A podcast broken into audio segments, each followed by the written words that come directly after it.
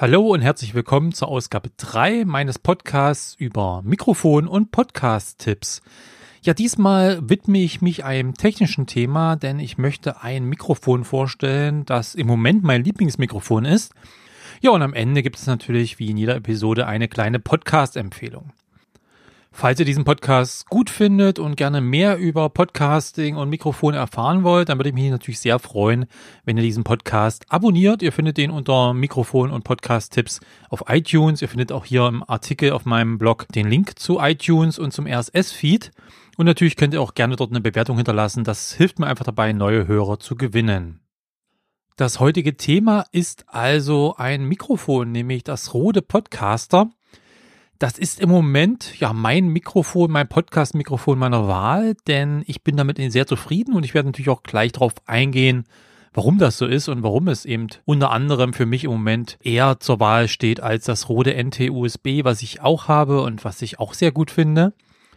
Aber im Moment, wie gesagt, nutze ich das Rode Podcaster und wie man am Namen schon erkennt, ist es halt ein Mikrofon vom Hersteller Rode aus Australien, ein sehr bekannter Hersteller, der hochqualitative Mikrofone macht, die aber auch ein gutes Preis-Leistungsverhältnis haben. Es ist sicherlich keine absoluten Profi-Geräte, wobei es auch von Rode natürlich noch deutlich teurere Mikrofone gibt. Aber es ist eben auch ein, ein sehr qualitativ hochwertiges Mikrofon zu einem guten Preis. Kommen wir auch später noch drauf zu sprechen. Es ist ein dynamisches Mikrofon. Ähm, es gibt ja Kondensatormikrofone und dynamische Mikrofone, so hauptsächlich. Es gibt natürlich noch andere Varianten, aber das sind so hauptsächlich die zwei. Das hat den Vorteil, dass man unter anderem eben vorne rein spricht in das Mikrofon, was für mich einfach angenehmer ist. Ja, viele andere Mikrofone, es hängt natürlich von der jeweiligen Bauart ab. Es gibt natürlich auch dynamische Mikrofone, wo man von der Seite reinspricht. Aber in der Regel ist es halt bei dynamischen Mikrofonen von vorn so reinsprechen. Das heißt, man hat das wie so eine Pistole halt vor sich. Und äh, das mag ich halt beim Podcasten sehr, dass man da eben so reinspricht. Was ich auch sehr angenehm finde bei dynamischen Mikrofonen ist, dass es doch ein etwas angenehmerer, warmer Ton ist. Im Gegensatz zu den Kondensatormikrofonen, die haben einen sehr klaren und, und sauberen Klang, der aber ein bisschen kälter klingt, aber auch okay, aber ich mag es halt eher so, wenn man ja bei den Leuten sozusagen auf dem Ohr ist und äh, Podcasts sind ja auch gerade durch Kopfhörer etc. was sehr Persönliches oft, mag ich es halt schon, ja, wenn äh, der Ton halt etwas wärmer ist. Der Rode Podcaster hat eine Nierenrichtcharakteristik. Das haben die meisten oder sehr viele Podcasting-Mikrofone. Das heißt, der Hauptempfindlichkeitsbereich ist quasi nach vorne, also da, wo man reinspricht.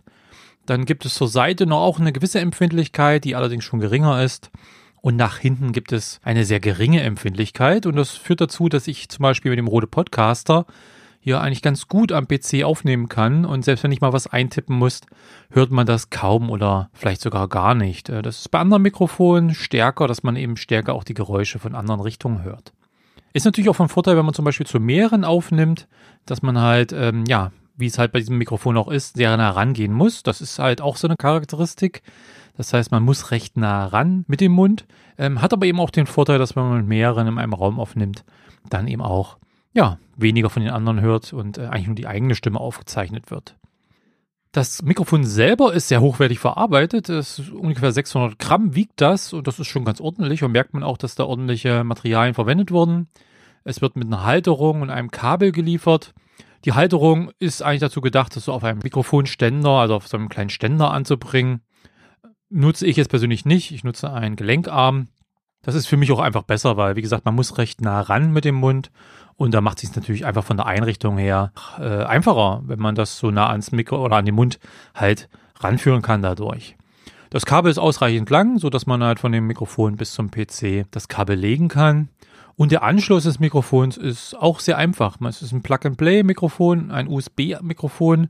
Das heißt, man nutzt ein USB-Kabel, man steckt es einfach in einen USB-Port des eigenen Computers und schon wird es auch dort erkannt. Also man muss jetzt hier nicht irgendwie groß eigene Software installieren oder ähnliches, sondern kann es dann auch gleich in der Aufnahmesoftware auswählen und nutzen. Profis äh, nutzen natürlich lieber Mikrofone, die kein integriertes Audio-Interface haben. Also die haben dann auch keinen USB-Anschluss in der Regel, sondern da ist es so ein sogenannter XLR-Anschluss und dann muss man ja zwischen dem Mikrofon und dem Computer noch in der Regel ein äh, Audio-Interface nutzen. Es gibt auch Audio-Interface, wo man direkt drauf aufnehmen kann. Also da muss man jetzt zur Aufnahme auch keinen Computer haben. Hier ist das Audiointerface, also der Umwandler von analog in digital sozusagen gleich im Mikrofon integriert. Und das hat natürlich den großen Vorteil, wie gesagt, man muss hier keine großen Einstellungen vornehmen. Es ist auch eine Preisfrage, ist einfach günstiger und man kann es eben, wie gesagt, sofort einstecken und loslegen. Für Podcaster reicht das in der Regel völlig aus, auch gerade wenn man alleine podcastet. Natürlich ist es von Vorteil, wenn man zu mehreren podcastet, dass man äh, ja auch ein Audio-Interface hat, wo man die einzelnen Spuren steuern kann, etc. Für Solo-Podcaster ist das jetzt weniger wichtig. Natürlich, klar, werden Profis und sehr anspruchsvolle Podcaster dann trotzdem sagen, äh, ein USB-Mikrofon kommt ihnen nicht ins Haus. Aber ihr hört ja jetzt auch, denke ich mal, an dieser Aufnahme, die mache ich jetzt gerade mit dem Rode Podcaster, dass das eben eine gute Qualität ist und dass man jetzt nicht groß hier irgendwie die Qualität vermissen würde. Also gerade für Podcasts völlig okay. Was auch noch ein, ein, schönes Feature ist von diesem Mikrofon, von dem Rode Podcaster, ist, dass es einen integrierten Popschutz hat. Das heißt, äh, man hat ja normalerweise außen so separat drangebracht oder wie bei dem Rode NT-USB ist der Popschutz schon ähm, quasi draußen automatisch, also der ist mit dran, der kommt, wird mitgeliefert. Das ist halt quasi eine Oberfläche, die aus Stoff sein kann oder aus Metall, die einfach dafür sorgen soll, dass bestimmte äh, Explosivlaute, die man so ausstößt, das sind P-Laute, T-Laute oder andere Sachen, ähm, aber auch ähm, jetzt beim Atmen zum Beispiel, dass es eben abgefedert wird, dass so das nicht so deutlich und stark auf der Aufnahme zu hören ist. Und dieses rote Podcaster hat halt einen integrierten Popschutz. Da ist halt im Mikrofon schon selber so ein Popschutz drinne. Der ist natürlich nicht ganz so gut wie ein großer, der auch ein bisschen weiter entfernt davor angebracht ist. Aber ich muss sagen, der funktioniert sehr gut und äh, filtert schon viel raus, muss ich sagen. Ja, es ist natürlich trotzdem möglich, einen zusätzlichen externen Popschutz zu, äh, zu verwenden, aber ähm, so ganz ohne Popschutz und trotzdem eine gute Qualität ist auch sehr angenehm, muss ich sagen, zu sprechen. Was das rote Podcaster für mich auch wertvoll macht, ist gerade in meinem großen Büro, ich nehme jetzt hier in meinem kleinen Heimbüro auf, aber in meinem externen großen Büro ist halt ein relativ großer Hall, weil die Wände halt dort relativ nackt sind. Da sind nur an manchen Stellen Regale. Ansonsten haben wir halt die Fläche, die Wandfläche. Ja, und ähm, da halt es halt relativ stark.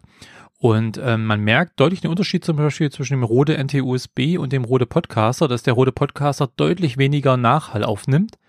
Das heißt, deutlich angenehmer auch in größeren Räumen zu verwenden ist. Und auch das eine, äh, ja, so ein Kennzeichen eines dynamischen Mikrofons, und von daher eben auch so ein kleiner Pluspunkt, der mich dazu ja bewegt, eben dieses rote Podcaster-Mikrofon zu nehmen. Ansonsten, wie gesagt, rein subjektiv, subjektiv gesehen ist es so, dass das einfach einen tollen Ton hat. Ich mag einfach den Ton vom Rode Podcaster. Wie gesagt, das ist subjektiv, das muss jeder für sich entscheiden. Der Preis ist mit aktuell rund 170 Euro natürlich kein Schnäppchen. Da ist natürlich gerade für Podcast-Einsteiger schon eine Investition, muss man sagen. Man muss aber auch sagen, ich habe auch mit einem günstigen äh, Mikrofon angefangen, was glaube ich so irgendwie 40 Euro mal gekostet hat, ganz zu Anfang. Und man hört den Unterschied schon sehr stark zu diesem Billigmikrofon. Also das ist schon extrem. Und wenn man das dann länger macht und auch ernsthafter betreibt, ich betreibe ja, ich nehme ja mehrere Podcasts auf, zusätzlich immer auch wieder Videos, wo ich auch teilweise zumindest ähm, das rote Podcaster nutze. Und dann ist man irgendwann einfach an dem Punkt, wo man einfach bereit ist, das Geld auszugeben, weil trotz Nachbearbeitung, trotz, äh, es kommen ja viele andere Faktoren noch mit rein, da verlinke ich auch einen Artikel noch in meinem Blog dazu, ähm, sind natürlich noch andere Faktoren ausschlaggebend für die Qualität. Aber was man an dem Mikrofon an Tonqualität einbüßt, ist halt schwer in der Nachbearbeitung oder durch andere Faktoren wieder rauszuholen. Das heißt, viele Podcaster, die es ernster meinen, investieren dann halt irgendwann ein bisschen mehr Geld. Und man kann natürlich auch noch weit mehr Geld als die 170 Euro investieren. Von daher finde ich das Preis-Leistungs-Verhältnis durchaus sehr, an, äh, sehr angemessen. Wie gesagt, als Nachteil muss man auch sehen, dass, es, dass man hier doch recht nah ran muss. Ähm, das stört mich jetzt beim Podcast aufnehmen nicht, weil ich da halt relativ ruhig vor dem PC sitze und erzähle. Für andere Einsatzzwecke, wenn man jetzt einfach mobiler sein muss etc., ist es natürlich nicht ideal. Man hat relativ wenig Be Bewegungsspielraum. Das muss einem klar sein.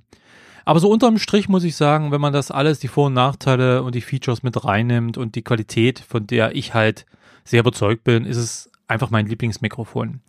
Ähm, das ist halt meine Podcast-Empfehlung und ich würde auch Einsteigern durchaus, auch wenn der Preis natürlich ein bisschen höher ist, einfach dieses Mikrofon an den, ans Herz legen, weil man damit eben alles hat. Man braucht kein zusätzliches Audio-Interface.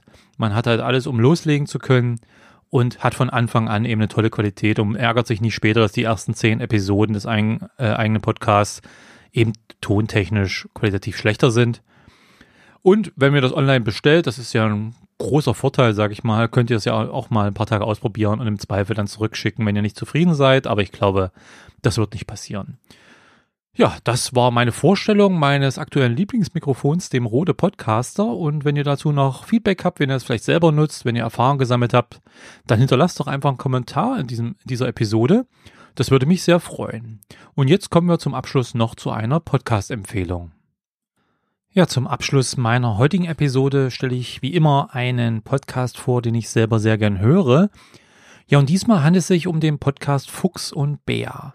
Den findet ihr auf fuchsundbär.de, wobei Fuchs mit X und Bär wie Englisch, also B-E-A-R geschrieben wird. Und wenn ihr natürlich nach Fuchs und Bär sucht, nur nach Fuchs, also F-U-X, findet ihr natürlich auch bei iTunes und in diversen anderen Podcatchern. Die Hosts sind Martina und Björn und die beiden haben bisher 14 Folgen veröffentlicht äh, zu dem Zeitpunkt, wo ich hier den Podcast aufnehme.